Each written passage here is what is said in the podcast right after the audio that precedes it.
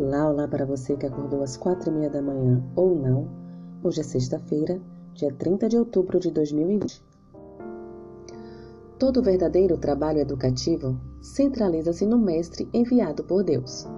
De sua obra hoje, exatamente como da de que estabeleceu há 1800 anos, o Salvador fala: Eu sou o Alfa e o Ômega, o princípio e o fim. Apocalipse capítulo 1, versículos 17, 18 e Apocalipse capítulo 21, versículo 6. Na presença de um mestre assim e de oportunidades como essas para a educação divina, é mais que insensatez procurar educação fora dele. De procurar ser sábio distante da sabedoria, querer ser verdadeiro ao mesmo tempo que se rejeita a verdade procurar iluminação fora da luz e existência sem a vida. Enfim, deixar o manancial de água viva e cavar cisternas rachadas que não retêm água. Se alguém tem sede, venha a mim e beba. Quem crer em mim, como diz a Escritura, do seu interior fluirão rios de água viva. A água que eu lhe der será nele uma fonte a jorrar para a vida eterna. Jó, capítulo 7, versículos 37, 38 e Jó, capítulo 4, versículo 14. Caro ouvinte, como o mais elevado preparo para o seu trabalho, indico-lhe as palavras, a vida e os métodos do príncipe dos professores. Convido a considerá-lo.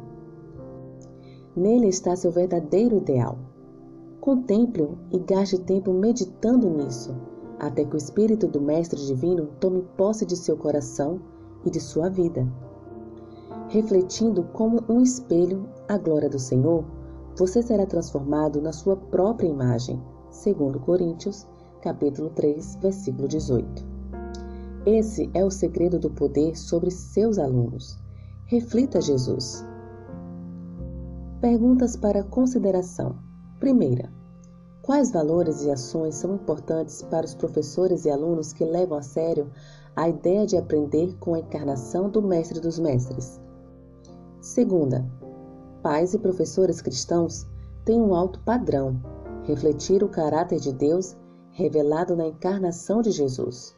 O que devemos fazer quando não atingimos esse padrão? Terceira, o que o nascimento, a vida e a morte de Jesus nos ensinam sobre o caráter de Deus. Por que isso é tão reconfortante para nós, especialmente em tempos de grandes provações? Deus sempre se comunicou com a humanidade, mas nos últimos tempos, ele se revelou por meio de seu Filho, que é a expressão exata do seu ser. Jesus é o Criador, Redentor e está assentado à direita da Majestade. Jesus é a imagem de Deus.